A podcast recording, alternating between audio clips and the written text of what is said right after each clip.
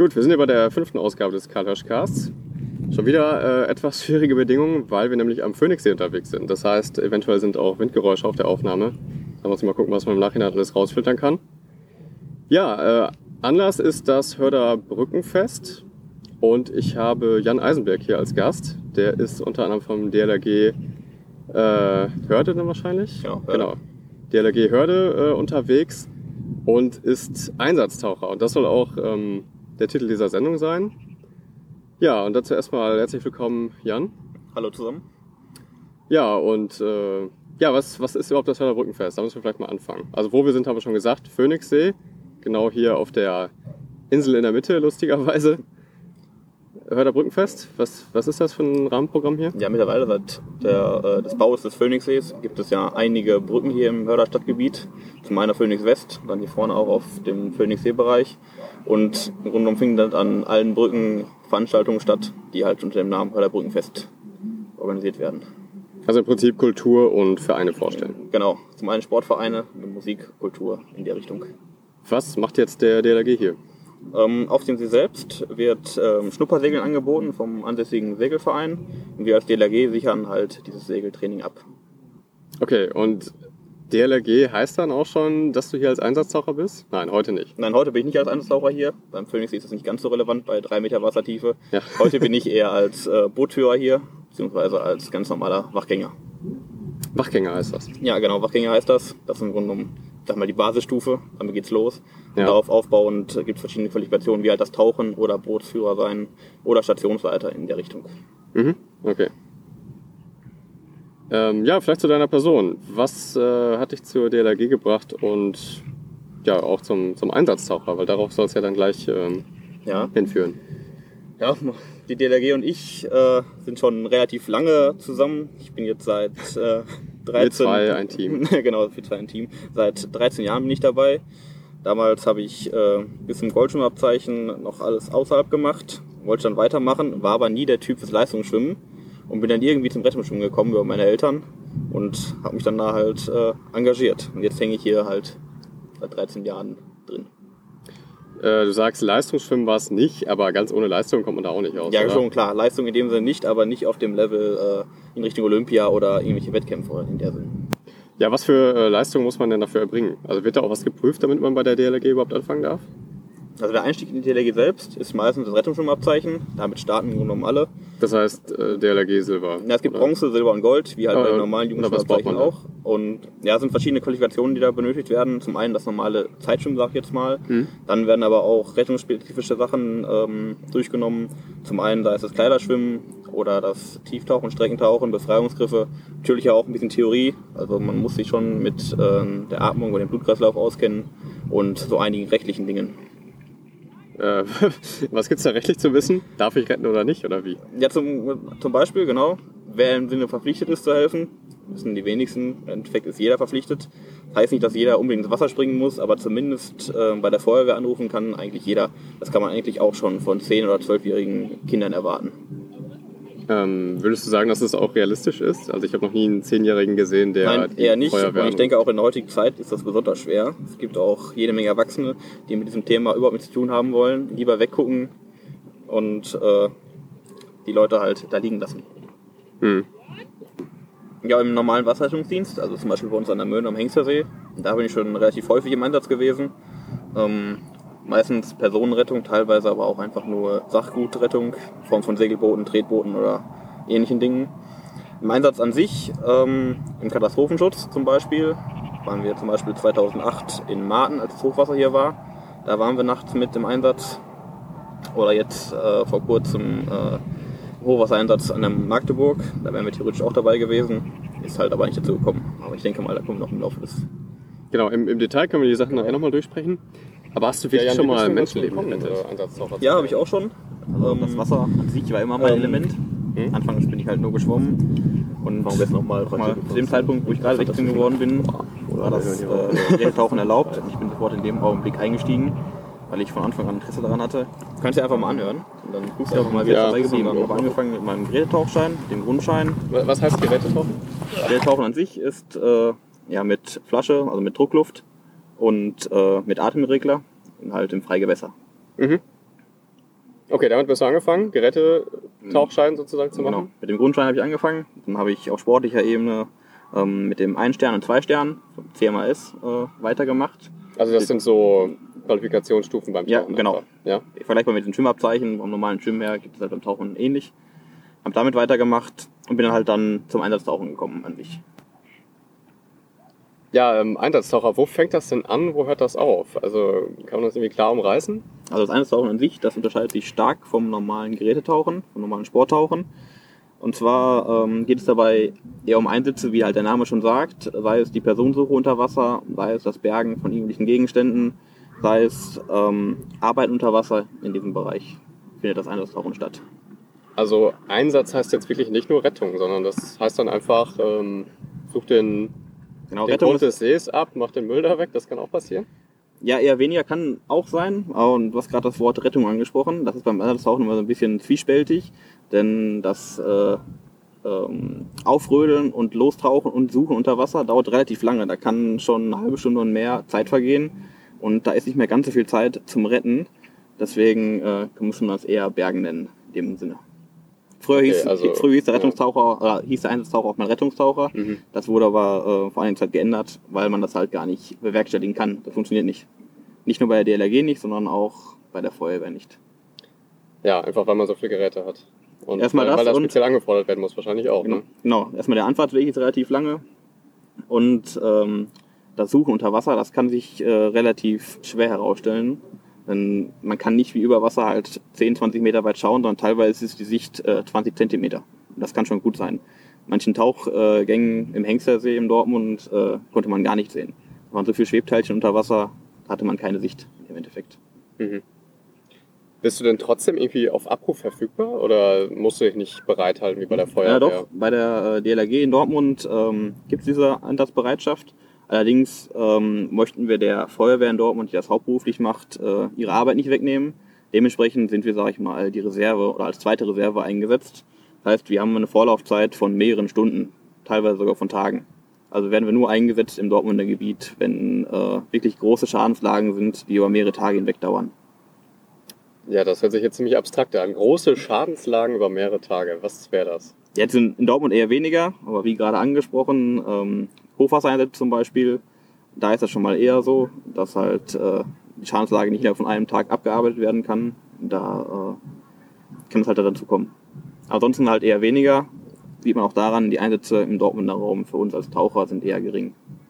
Und was heißt jetzt äh, Schadenslage? Also beim Hochwasser zum Beispiel, würdet ihr dann Dämme äh, unter Wasser reparieren oder was kann da Ja, es sind verschiedene ähm, Dinge. Der Einsatztaucher an sich ist einfach nur ein Baustein. Es gibt dann auch die Bootsführer oder Strömungsretter, die gleichzeitig verwendet werden. Bootsführer und Strömungsretter. Ström, genau. Was ist denn ein Strömungsretter? ja, sag ich mal, ist der Übergang von normalem Rettungsschwimmer zum äh, Einsatztaucher. Das sind eher Leute, die äh, aus Wildgewässern äh, Leute halt äh, rausholen können. Also gegen die Strömung an, deswegen Ja, man- genau. Weil die die Power haben, um da auch mal bei... Genau, die haben halt da Plus- kein, ja. kein Gerät dabei, sondern ganz normal ähm, Maske und Schnorchel. Mhm. Einen Helm haben sie als Schutz, den haben wir als Taucher auch nicht und können dann halt in die Strömung rein, um da Personen rauszuholen. Weil wir als Taucher dürfen das nicht. Ach so, das ist jetzt der, der rechtliche Teil, den wir eben hatten. Ihr dürft nicht aus Strömungen retten. Ja, schon. Also bis zu einem bestimmten Grade dürfen wir in der Strömung, äh, halt, dürfen in der Strömung tauchen gehen. Allerdings äh, ist das stark begrenzt. Ich bin mir gerade nicht ganz sicher. Ich meine, das sind äh, zwei Meter pro Sekunde und danach hört das auf. Weil halt, weil man halt überhaupt keine Möglichkeit hat, gegen diese Strömung anzukommen. Ich bin Mhm. einmal in der Weser tauchen gewesen, vor einiger Zeit, das war vor zwei Monaten. Da war die Strömung schon relativ stark. Und im Endeffekt hatte ich alleine keine Chance mehr, äh, aus dem Wasser rauszukommen. Ähm, was ich nicht gerade erwähnt hatte, ähm, wir sind beim Tauchen eine Leine. Das heißt, wir tauchen nicht frei, Mhm. sondern können über diese Leine kommunizieren. Und mittels dieser Leine bin ich halt aus der Weser wieder rausgekommen. Ansonsten wäre das nicht möglich gewesen. Weil man halt ja... überhaupt nicht dagegen ankommen kann. Das kann man sich gar nicht vorstellen. Nee, das kann man wirklich nicht. Aber diese zwei Meter pro Sekunde, müsst ihr dann vorher Messungen machen oder schätzt ihr Ja, das ist natürlich ab? immer, ist immer so eine Sache. Es gibt immer den Taucheinsatzleiter, der Ja. Chef im Ring ist.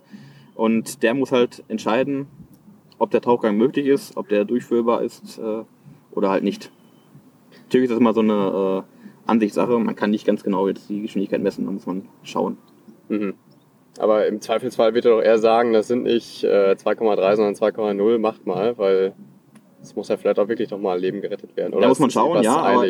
Im allerletzten Schritt hat immer der Taucher selbst das Wort. Mhm. Der kann also jederzeit verweigern und kann sagen, er geht da nicht rein. Also ich werde nicht gezwungen, ins Wasser zu gehen, sondern wenn ich selbst sage, ich traue mir das nicht zu oder ich möchte das nicht, dann Mhm. muss ich da nicht reingehen und dann muss das halt akzeptiert werden. Jetzt hat mir gerade den Taucheinsatzleiter, ist das richtig? Taucheinsatzführer, ja. Tauch, äh, Taucheinsatzführer, okay. Äh, wa- was für Teams sind das denn? Also man geht ja nicht alleine ins Wasser. Das ist ja, glaube ich, grundsätzlich verboten für Gerätetaucher. Ja, beim Gerätetauchen schon, beim Einsatztauchen ist es anders. Wie ich gerade sagte, wir hängen ja an der Leine. Ja. Ähm, das ist das Ganze etwas anders sortiert. Ähm, wir haben eine Person, die im Wasser ist, also kann Mhm. lediglich ein Taucher allein ins Wasser gehen.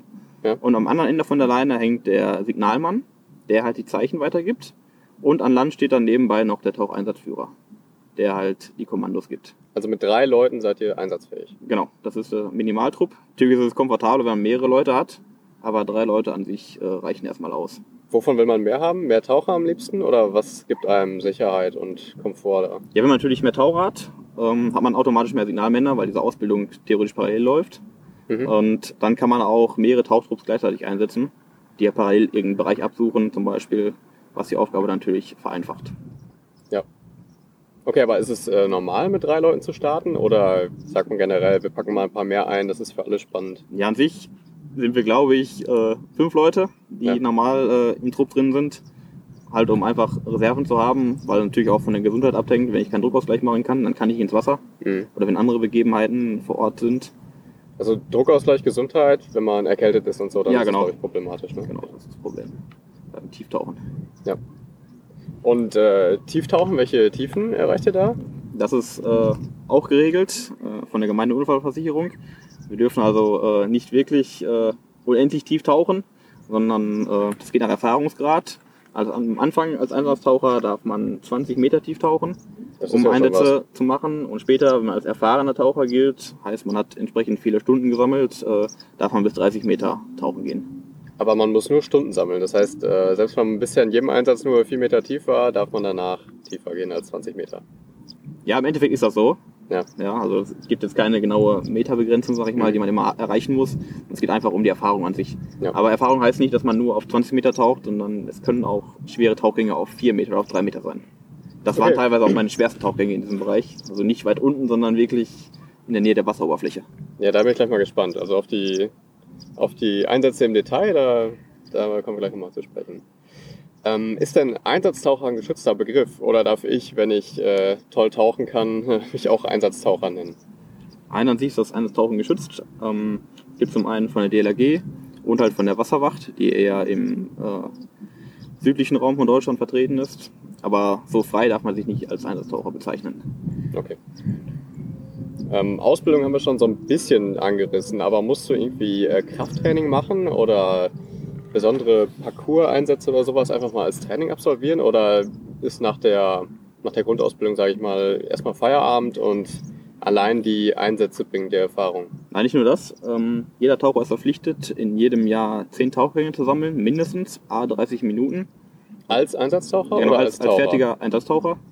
Wenn man halt, äh, das ist halt das offizielle Training, was gemacht werden muss, als zur Reaktivierung des äh, Einsatztauchers. Also du musst zehn Tauchgänge als Einsatztaucher machen oder Ja. einfach als Tauchgänge generell? Nein, wenn ich Einsatztaucher bin, dann Ja. muss ich 10 Tauchgänge im Jahr absolvieren, als Einsatztauchgänge, Ja? um Okay, als Einsatztaucher. halt mein Okay. äh, Abzeichen, sag ich mal, oder meinen Einsatztaucher aktiv zu halten. Mhm.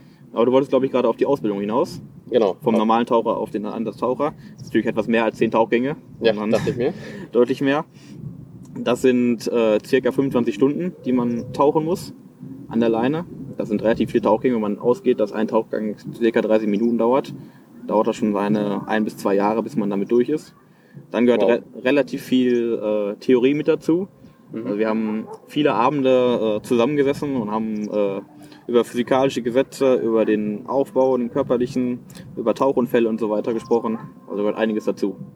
Und aber dann- hauptsächlich zum Eigenschutz oder jetzt auch zur, zur Rettung? Also Ja. Du hast ja gesagt, Rettung kommt gar nicht so oft in Frage, aber wird das auch stark behandelt? Ja, das gehört auf jeden Fall auch dazu. Das wird an sich bei der DLRG ja schon ordentlich behandelt. Ähm, in dem Bereich natürlich dann speziell äh, zum Thema Tauchunfälle. Mhm. Natürlich kommen noch andere Sachen dazu, ähm, neben dem eigentlichen Tauchen. Zum Beispiel das Arbeiten unter Wasser. Du hast gerade angesprochen hatten, das äh, Strömungstauchen. Mhm. Das gehört auch mit dazu. Teilweise auch Aus, äh, Eistauchen. Da habe ich jetzt noch keine Erfahrung drin gesammelt, sondern habe nur von außen zugeschaut. Hört sich auch nicht so spaßig an irgendwie. Ja, das ist was ganz Besonderes. Da muss Ja. man natürlich beachten, wenn man unter Wasser ist, unterm Eis, gibt es nur die eine Öffnung, wo man wieder rauskommt, das Loch, was man vorher Ja. bewegt hat. Wenn man das nicht wiederfindet, dann hat man halt ein Problem. Aber ihr habt ja immer die Leine, ne? Genau, wir haben die Leine, aber es gibt genug Taucher, die das just for fun machen in ihrer Mhm. Freizeit und dann halt ohne Leine reingehen. Die sagen, sie haben genug Erfahrung. Das kann man hinterher dann sehen. Die äh, findet man im Sommer dann wieder. Wenn das Eis Ah. weg ist, äh, sind die irgendwo dann an der Wasseroberfläche. Ja, sehr, sehr schön. Ja. Okay, noch was zur Ausbildung? Nö, an sich, äh, denke ich mal, habe ich alles äh, gerade einmal erwähnt. Genau, da- dann gab es noch die Frage, äh, braucht man irgendwie Kraft- oder Geschicklichkeitstraining? Oder sind das die zehn Einsätze im Jahr, die du machst? Ganz normaler Taucher sind im Endeffekt nur die 10 Einsätze. Natürlich muss ich äh, mein normales Rettungsschwimmabzeichen wiederholen und muss auch äh, Ersthilfekurse oder Sandkurse besuchen, die aber äh, alle zwei Jahre ablaufen.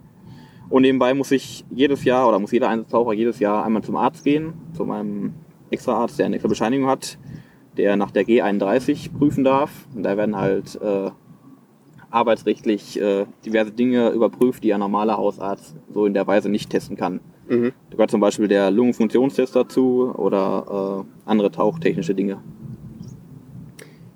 Ähm, hast du das Gefühl, dass man durch die Ausbildung passend vorbereitet ist auf die Einsätze? Oder ist ab dem ersten Einsatz, wow, Panik, alles anders und viel schwieriger? Nein, Panik in dem Sinne nicht. Dadurch, dass wir im Voraus äh, in der Ausbildung 25 Stunden getaucht sind, hat man relativ viel ähm, Routine in den Tauchgängen, weiß im Endeffekt, wie das Ganze abzulaufen hat. Natürlich ist bei jedem Einsatz immer so ein bisschen, äh, äh, ja, wie soll man das sagen? Äh, Gesunde Aufregung. Ja, genau, so nehmen wir das mal gesunde Aufregung mit Ja. dabei, die halt, so, genau, die so ein Bisschen, bisschen was Besonderes mit reinbringt. Mhm. Was äh, gibt es denn für Herausforderungen dabei? Also irgendwie äh, Aufregung, Spannung hat man ja auch nur, wenn irgendwie doch Unerwartetes, Unerwartetes passieren kann oder ja, irgendwie was schwierig ist. Ne? Man unter Wasser jetzt was schwierig ist Ja. in dem Sinne. Ja, besonders natürlich muss man sich äh, in diesen deutschen Tauchgewässern äh, arrangieren. Wir haben hier keine Sichten wie ähm, im Mittelmeer oder so. Ich hatte gerade schon mal angesprochen, die wenigen Zentimeter. Da muss man auf jeden Fall zurechtkommen. Dann Mhm. kann es zum Teil äh, stockdunkel sein. Haben das in der Möhne manchmal, wenn wir tauchen gehen, so ab 10 Meter, sieht man nichts mehr. Ja, 10 Meter Tiefe. Ja, genau. Ja. Ab 10 Meter Tauchtiefe. Genau, sieht man halt kein bisschen mehr. Muss man halt mit Lampe tauchen. Wenn man keine hat, dann äh, muss man mal gucken, dass man da durchkommt. Das ist nicht für jedermann äh, halt interessant oder einfach so zu machen. Also das wäre auch so ein Fall, wo man sagen kann, hm, Leute, mir ist mulmig, ich tauche mal wieder auf und... äh, ja, genau, das gehört zum Beispiel ab. dazu, genau. Oder halt die starke Strömung zum Beispiel oder so. Mhm. Oder wenn es zu anstrengend wird unter Wasser, wenn man da irgendwelche äh, Arbeiten verrichten muss oder so weiter, Ja. kann das halt äh, sein. Hast du sonst noch so typische Herausforderungen? Also es ist scheinbar mehr Ängste überwinden und äh, richtig einzuschätzen, wie weit man gehen kann. Das oder, ist gibt, oder kommt noch was dazu? Im Großen und Ganzen ist das eigentlich auch das, das Relevanteste. Das Ja. Tauchen an sich, da weiß eigentlich jeder, was er kann und was er nicht kann. Mhm. Aber diese Sache mit den Ängsten und mit, dem, mit dieser anderen Umgebung, die einfach unter Wasser ist, die ist halt äh, das Besondere in diesem Punkt. Es gibt ja zum Beispiel Tauchtiefen, aus denen man nicht einfach so auftauchen kann. Muss man halt äh, äh, auf drei Metern, auf fünf Metern kurz pausieren und kann dann erst auftauchen. Wenn Mhm. man aus 30 Meter direkt auftauchen würde, äh, kann es halt zu Verletzungen kommen. Das muss man halt äh, auch in dem Moment wissen. Genau, also keine Panik, sonst äh, Genau, das geht das Ganze muss, gesundheitlich schlecht aus für Genau. den Taucher. das kann dann halt im Endeffekt immer bis zum Tod hinausreichen, Mhm. muss man halt so sagen. Okay, dann würde ich sagen, haben wir den, den relativ allgemeinen Teil zum Einsatztaucher abgehakt. Du hast jetzt von äh, relativ vielen Einsätzen erzählt. Da würde ich gerne noch mal im Detail drauf eingehen. Was, äh, was waren denn so die spannendsten? Also wenn du irgendwie zwei, drei rauspickst und ja, für wen wurden die jeweils gemacht? Also ist es immer DLRG oder fragt wer anders an? Wo ist das dann gewesen und was stand da an? Also meine Zeit als Einsatztaucher ist noch nicht so lang. Ich bin seit 2008 Einsatztaucher. So viele Einsätze habe ich noch nicht gehabt, ähm, weil halt nicht täglich ein Taucher gebraucht wird in dem Sinne. Die meisten Einsätze kommen halt direkt von der DLRG, sei es nämlich Absicherung von irgendwelchen Veranstaltungen oder so, woraus hinaus dann irgendwelche Einsätze ergeben oder ansonsten halt von der Feuerwehr. Oder teilweise im Katastrophenschutz halt äh, von einer übergeordneten Einheit, dann vom Landesverband Westfalen. Ähm, Landesverband Westfalen des Katastrophenschutzes. Ja, genau. Nein, nein, von, von der DLRG aus. Ah, okay. Das geht dann halt in die Hierarchie hoch. Irgendwo werden die natürlich dann vom wirklichen Land angefragt. Mhm. Aber das ist, sag ich mal, die Meldereihenfolge, die da einzuhalten ist. Ja, würde ich sagen, nehmen wir mal den ersten Einsatz uns vor. Was schlägst du vor? Welchen nehmen wir? Welche nehmen wir? Oder nehmen wir deinen allerersten? Das könnte vielleicht auch nochmal interessant sein. Wenn ich noch erinnerst. Sehen wir noch, taucht noch raus, okay. Gut. Ja, Einsätze selbst äh, habe ich als Taucher eher weniger erlebt bis jetzt. Ähm, Übungen dafür umso mehr. Vor kurzem war ich zum Beispiel vom Landesverband Westfalen auf einer Übung in Höxter. Da äh, haben wir relativ viele Taucheinsätze gehabt. Ähm, gab verschiedene Dinge. Ich selbst habe ähm, Tauchgänge in der Weser gemacht, dann eine Personensuche im Hafen, wo die Sicht halt auch relativ miserabel war, konnte man nämlich auch überhaupt nicht sehen. Mhm. Dann haben wir äh, Rohrflansche verlegt. Das sind Rohre, die man äh, unter Wasser halt verbinden kann. Da sollte eine äh, äh, Trinkwasserentnahmestelle aufgebaut werden an der Stelle. Und wie? Unter Wasser im Becken oder wie? Ja, Oder in der Weser? Im Endeffekt sollte, nein, nicht in der Weser, das war in dem Baggersee, war das einfach nur. Ja. Ähm, sollte einfach von A nach B eine, ein Rohr unter Wasser gelegt werden, über das später dann irgendwie Flüssigkeiten transportiert werden können. Einfach, dass man mal. Genau, es ging weniger jetzt um das Rohr oder um die Trinkwasserversorgung in dem Sinne, sondern es ging eher darum, um das Arbeiten unter Wasser, Ja. weil man diese Rohrflanschverbindungen äh, nicht besonders gut hochheben kann, weil die sau schwer sind Mhm. und in diesem Fall halt mit dem Hebesack gearbeitet werden muss, Ah. der halt unter Wasser ähnlich wie ein Ballon arbeitet, aus dem man Luft entlassen kann und den man mit Luft füllen kann und mit dem man halt schwere Dinge von A nach B transportieren kann. Apropos Hebesack, haben wir auch schon mal einen anderen Fall gehabt. Die Hebesäcke gibt es in verschiedenen Größen, teilweise mit relativ hohen Auftriebskräften. Haben wir in Dortmunder Hafen eine Übung gehabt. Da ist ein äh, roter VW Golf ins Wasser gefallen mit äh, drei Personen an Bord. Wir waren als Taucher halt unter Wasser und haben dieses Auto gesucht und die Personen dazu. Mhm. Und ähm, da haben wir halt auch mit Hebesack gearbeitet, der natürlich deutlich größer war. Und im Endeffekt wurde später das Auto dann über einen Kran rausgeholt. Ja, das schafft man ja auch als Taucher nicht, ne? Also Genau. was willst du da in Hebesäcken reinbringen? Ja, man, irgendwo ist das Ende immer erreicht. Also man hat nur einen kleinen Bereich, in dem man arbeiten kann, auch kräftemäßig. Man kann sich ja unter Wasser nirgendwo festhalten in dem Sinne oder abdrücken und so weiter. Der Boden gibt nach, das es ist stark eingeschränkt. Das Auto unter Wasser zu öffnen zum Beispiel, alleine die Tür aufzumachen, dafür brauchten wir drei Taucher, Ja. weil die ganze Karosserie sich verzogen hatte beim Aufprall und die Tür sich halt nicht mehr öffnen ließ.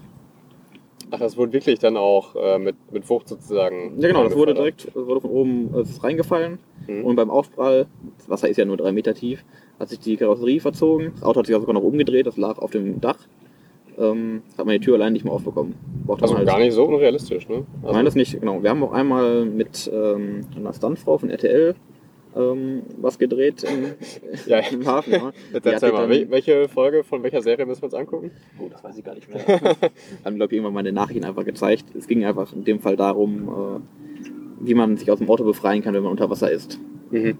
Ähm, weil das gar nicht so trivial ist, wie immer gesagt wird. Ähm, der Hersteller des Autos hatte auch angegeben, dass sobald das Auto ins Wasser kommt, sich die elektrischen Fensterheber äh, automatisch senken werden. Ja. Das sollte halt ausprobiert werden. Und wie man dann im Endeffekt aus dem Auto wieder rauskommen kann. Ja, und die Stuntfrau hat sich dann halt äh, ins Auto begeben, das dann ins Wasser gelassen wurde. Ist natürlich vorsichtiger als vorher dieser rote Golf. Und ist dann halt abgetaucht und die elektrische Auto hat versagt. Die Frau kam dann nicht wieder raus. Die hatte in diesem Falle jetzt noch ein Tauchgerät dabei, konnte also wieder rauskommen. Also hatte eine Stunde Zeit quasi, hatte genug Luft. ja, es ging ja um ähm, Kurzzeit. Sie hatte, sollte es halt schon wirklich innerhalb von ein paar Minuten schaffen. War Ja. halt überhaupt nicht möglich. Mhm. Das klappt nicht. Die Tür an sich hat sie auch nicht mal aufbekommen.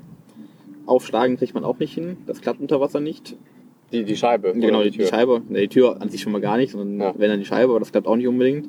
Das heißt, man hat die einzige Möglichkeit, um da wieder rauszukommen unter Wasser, ist äh, wieder man kurbelt die Scheiben runter, wenn das noch klappen sollte. Oder aber man hat so einen Hammer dabei, wie es in den Bussen oder öffentlichen Verkehrsmitteln Ah. häufig gibt. Also eigentlich sollte man sich so ein Teil kaufen. Oder halt einen Backstein. Ne? Den. Backstein hat man eher seltener dabei. Ja. Dann eher diesen Hammer. Das sage ich auch jedes Mal im Rettungsschwimmkurs. Ich selbst habe auch keinen Hammer dabei. Aber so ist das nun mal. Ja. Gut, äh, ja, vor kurzem waren wir im Kanal in Dortmund tauchen. Da haben wir äh, die Wasserfläche gereinigt. Und unter Wasser haben wir äh, jede Menge Müll gefunden, alte Fahrräder, jede Menge Pfandflaschen oder diverse andere Müll. Und spannend war dabei, dass wir äh, auch ein paar Tresore unter Wasser gefunden haben.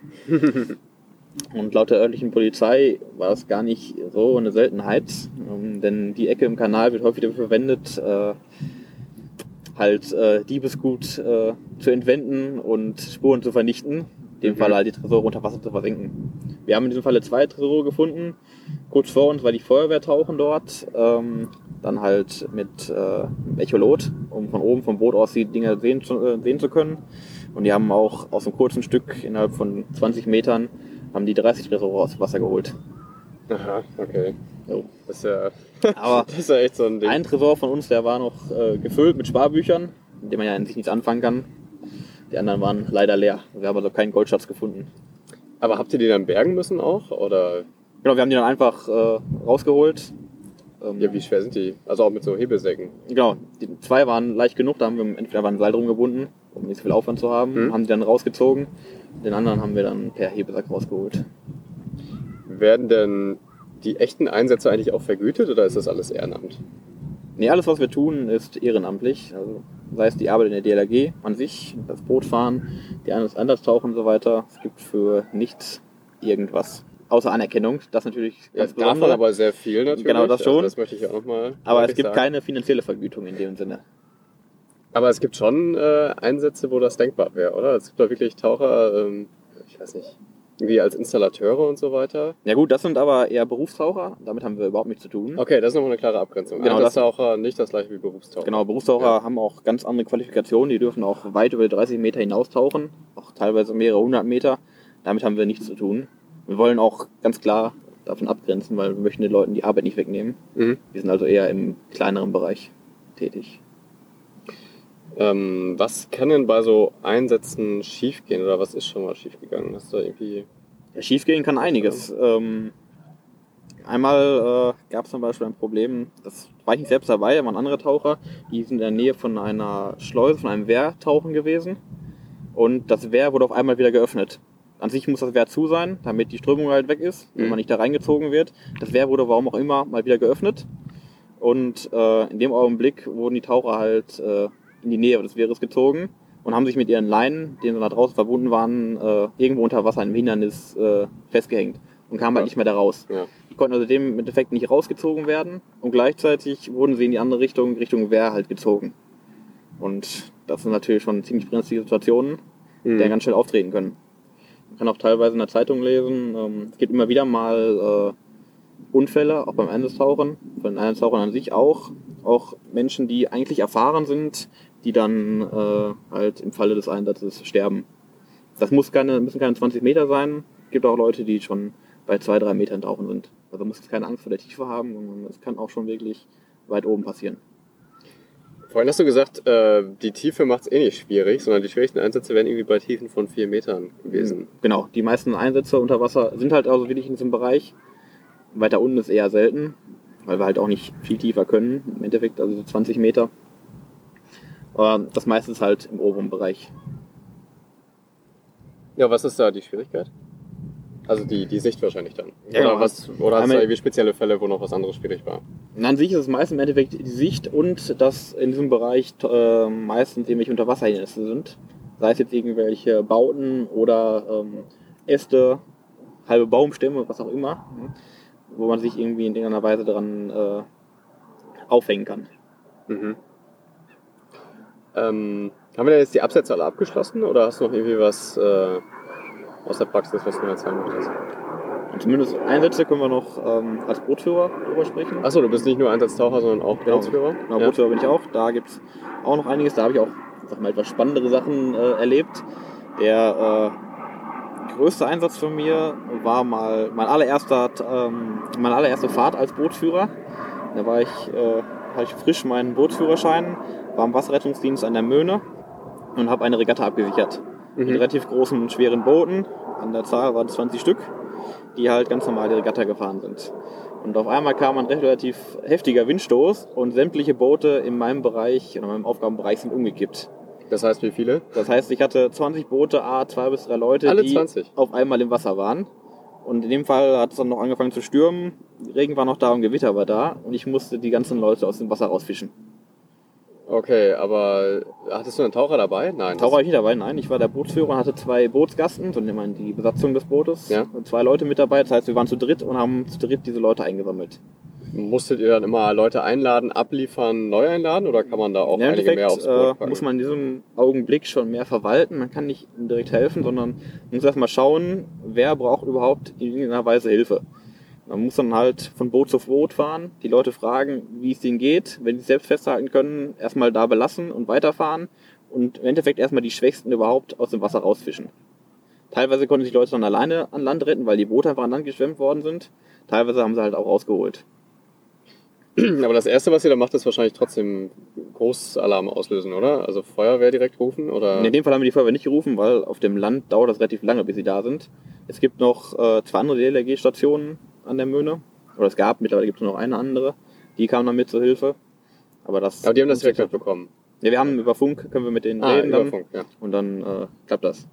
Das Problem ist dann immer nur, für die Leute, die gerettet werden, die können nicht immer verstehen, dass die DLRG an sich zur Personenrettung da ist und nicht zur Materialrettung. Ja. Sicher können wir hinterher auch die Boote rausholen, aber ich denke, es ist klar, dass man erst äh, alle Leute einsammelt und danach die Boote holt. Und selbst wenn die Boote dann ähm, gegen die Brückenpfeiler fahren oder wie auch immer und zerstellen, Mhm. dann sind die halt kaputt. Ja. Aber wir haben das Menschenleben gerettet im Augenblick. Genau. Aber das Verständnis war nicht da, oder was soll ich da jetzt raus? Das war eher weniger da. Da gibt es einige Leute, die verstehen das nicht.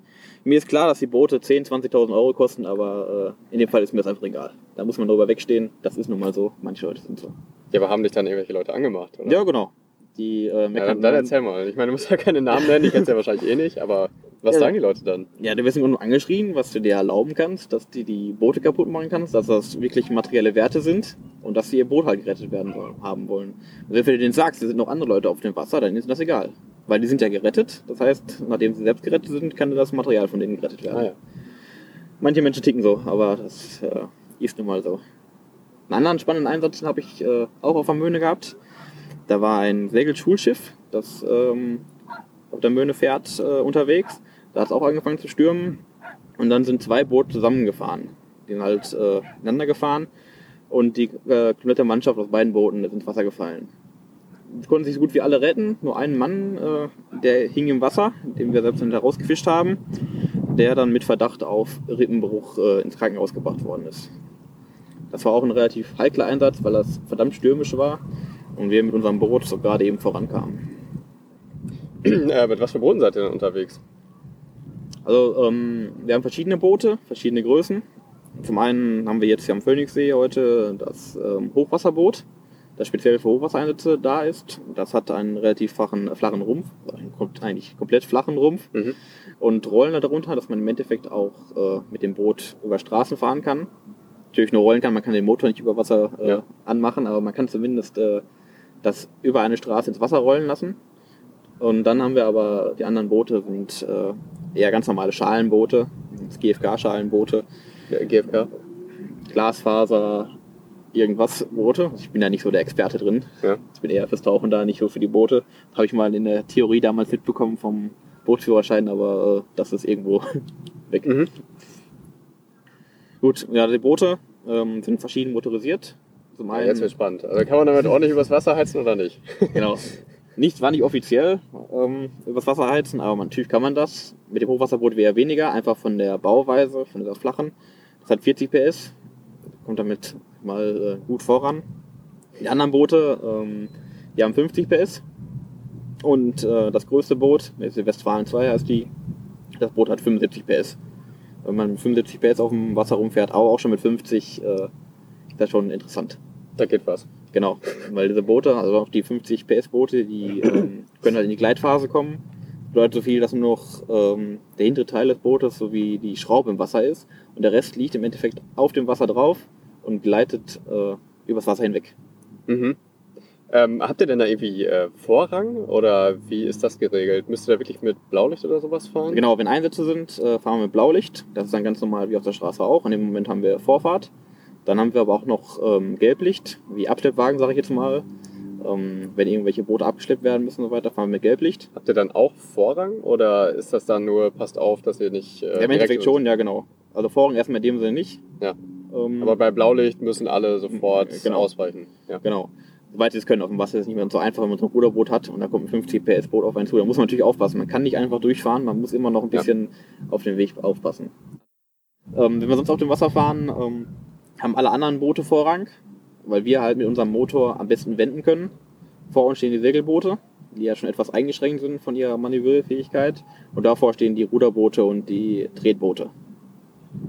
Muss man gerade unseren Jüngeren immer äh, mitteilen, die gerade mit ihrem Bootsführerschein anfangen, dass man ganz hinten an der Schlange steht und nicht vorne, nur wenn man äh, von der DLRG oder sonst einer Vereinigung ist. Mhm, klar. Ja, Einsätze haben wir jetzt, glaube ich, so ziemlich abgeschlossen, außer dass du für den Katastrophenschutz auch noch äh, hättest eingesetzt werden können. Genau. Ich bin neben meiner normalen Tätigkeit hier im Dortmunder Raum auch noch im Katastrophenschutz eingesetzt oder kann eingesetzt werden. Da habe ich damals auch als Bootführer angefangen.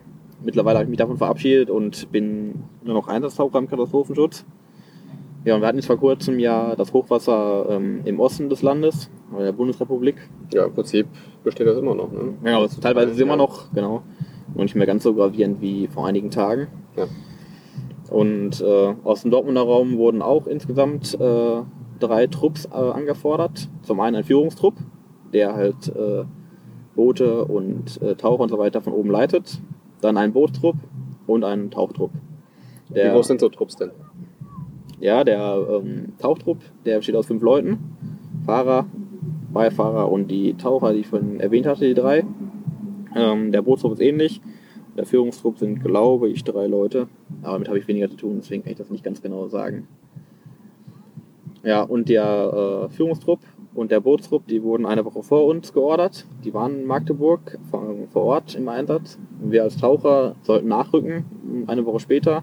Da hat sich allerdings schon herausgestellt, dass die Lage sich stabilisiert hat und dass wir nicht mehr gebraucht werden. Im Endeffekt haben wir hier eine Woche auf gepackten Koffern gesessen und haben darauf gewartet, dass wir angerufen werden oder uns mitgeteilt wird, dass wir starten können.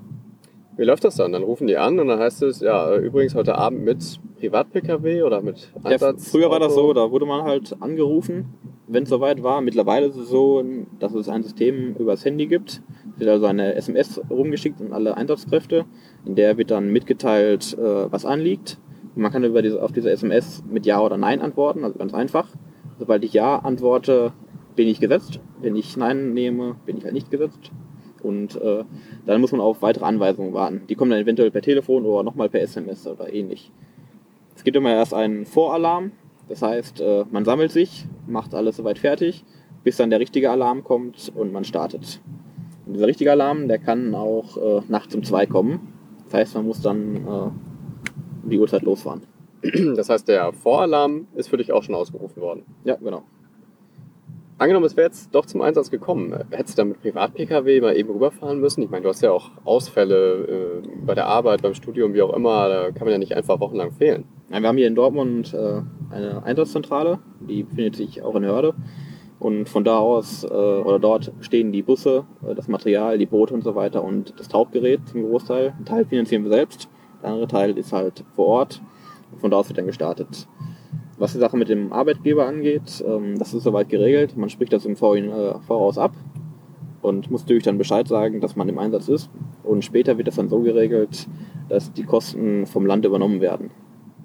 Das heißt, die Lohnfortzahlung bleibt dann bestehen, als hättest du Urlaub genommen oder sowas? Ja, gar kein Urlaub in, dem Sinne, sondern äh, Befreiung. ja genau, Befreiungsurlaub. Nennt es Befreiung, mal, ja, genau, nehmen wir es mal so. Und das Geld wird ab einem bestimmten Zeitpunkt dann halt äh, vom Land übernommen. Aber das geht dann über den Arbeitgeber. Also du merkst nichts davon. Oder hast genau. du erst Ausfälle Das wird direkt an den, später? nein, das wird über den Arbeitgeber gemacht, der kriegt später das Geld wieder zurück. Okay, also in dem Falle wäre es dann tatsächlich mal so, dass es mehr oder weniger bezahlt wird. Zumindest das, was dir an Schäden entsteht, Ja, kriegst du dann wieder. Ja, genau. Und äh, vor Ort würdet ihr dann auch verpflegt oder muss man dann da auch noch sehen, dass man irgendwie klarkommt? Natürlich nicht. Ähm, das ist natürlich eine riesen Logistik. Das ist ja nicht nur mit den einzelnen Tauchtrupps und Boottrupps und so weiter getan. Es gibt eigene Trupps, die sich ausschließlich mit der Verpflegung kümmern, um die Verpflegung kümmern, die also wirklich äh, vor Ort dann einsatzbereit sind und äh, von morgens bis abends kochen, beispielsweise. Ja. Das darf man nicht vernachlässigen. Es geht nicht nur darum, direkt am Einsatz irgendwas zu machen, sondern wenn die äh, Einsatzlage äh, mehrere Tage in Anspruch nimmt, muss ja auch ähm, nach hinten hinaus geplant werden. Sprich, die Verpflegung, die Unterkunft muss geplant werden. Es muss eine Möglichkeit geben, sich zu waschen und so weiter. Das gehört halt alles auch mit dazu. Das äh, vergisst man manchmal. Das ist nicht nur wirklich vorne an der Front, sage ich jetzt mal, Mhm, sondern ja. auch äh, innen nochmal. Okay. Ja, ich glaube, Einsätze haben wir dann wirklich abgeschlossen. Ja. Ähm, hast du noch irgendwie was Interessantes, Anekdoten, irgendwas, was wir auf jeden Fall noch vergessen haben? Ja, kurz überlegen. Ja, wir können zumindest einmal noch mal kurz über die Basis sprechen, über das Rettungsschwimmen an sich, weil damit werden die meisten Leute Kontakt haben, Mhm. weniger dann mit den fortgeschrittenen Sachen im Wasserrettungsdienst. Sonst, wenn Leute zu uns kommen, der Einstieg ist immer ähm, das Rettungsschwimmen, was wir vorhin erwähnt haben. Ähm, meistens äh, kommen Leute zu uns, die das halt für die Polizei brauchen oder halt fürs Lehramt. Aber wir haben aber auch einige dabei, die das halt einfach just for fun machen. Fürs Lehramt. Ja, fürs Lehramt. Für Sport zum Beispiel braucht man ein Rettungsschwimmabzeichen. Ach so, Rettungsschwimmer. Also ihr macht Ausbildung als Rettungsschwimmer noch nebenbei, Genau. Das ist sozusagen unser anderes Standbein. Also dem damit ihr überhaupt existieren könnt. Ja, genau. Irgendwo muss ja das Geld herkommen. Und dadurch, dass Ja. wir alles ehrenamtlich machen, Ja. es muss irgendwo halt äh, bezahlt werden, das, äh, was am Material ansteht. Beispielsweise die Boote sind ja auch relativ teuer. Der ganze Unterhalt ähm, so weiter muss finanziert werden. Und das läuft im Endeffekt über die Schwimmausbildung und über die Mitgliedsbeiträge, die halt eingenommen werden, die aber an sich relativ gering sind. Also wirklich hauptsächlich aus ähm, Schwimmkursen. Ja, und von diesen Schwimmkursen, von den Rettungsschwimmkursen, äh, sag ich mal, zappen wir auch äh, oder kriegen wir unsere Leute. Also, ich sagte, das ist der Einstieg, das Rettungsschwimmen. Von da aus fragen wir dann, ob die Leute Interesse haben, bei uns äh, teilzunehmen. Und dann wird halt geschaut. Dann fangen wir an mit dem Schnorcheltauchen, was sozusagen der Vorläufer ist zum Gerätetauchen. Dann kann das Rettungsschwimmen noch verfeinert werden und dann gibt es jede Menge andere Ausbildungen. Also im Endeffekt stehen jedem, der am Wasser Interesse hat, äh, Türen und Tor offen. Ähm, wie setzt sich das denn bei euch zusammen? Also kommen die Leute wirklich aus allen möglichen Berufen? Sind die auch über solche Sachen geworben worden? Oder äh, sagen die von Anfang an, meine Eltern haben das gemacht, deswegen mache ich es auch? Gut, wir haben natürlich äh, ziemlich verzahnte Familienstruktur. Ähm, gibt viele Eltern und Kinder und teilweise sogar schon Enkelkinder, die bei uns sind. Aber es gibt natürlich auch viele, äh, die von außen kommen. Ich selbst zum Beispiel. Ich bin damals äh, ohne irgendwelche Vorgänger angefangen in der DLRG. Habe später meinen Bruder nachgezogen, meine Freundin auch dort kennengelernt. Aber an sich äh, ist es halt bunt gemischt. Okay. Als Ausblick vielleicht, äh, gibt es denn irgendwelche Einsätze, so schrecklich das auch manchmal ist, aber kann ja auch wirklich nur ein, äh, ein Werkzeugeinsatz oder sowas sein. Irgendwas, was du auf jeden Fall nochmal machen möchtest? Also ich hätte noch mal Interesse auf jeden Fall am Eistauchen. Habe ich ja schon ähm, erwähnt, dass ich bis jetzt noch nicht gemacht habe. Aber ich könnte mir das schon mal vorstellen. Natürlich braucht das ganze Vorbereitungszeit. Deutlich mehr als bei anderen Tauchgängen und so weiter. Aber das würde ich auf jeden Fall gerne noch mal machen. Alles klar. Ich würde sagen, Dankeschön, Jan Eisenberg, auf jeden Fall. Danke fürs Zuhören und ich hoffe, dass wir mit den Windgeräuschen hier auf jeden Fall klarkommen. Sonst möchte ich mich auch dafür nochmal entschuldigen. Ja, und damit bis zum nächsten Mal. Ciao.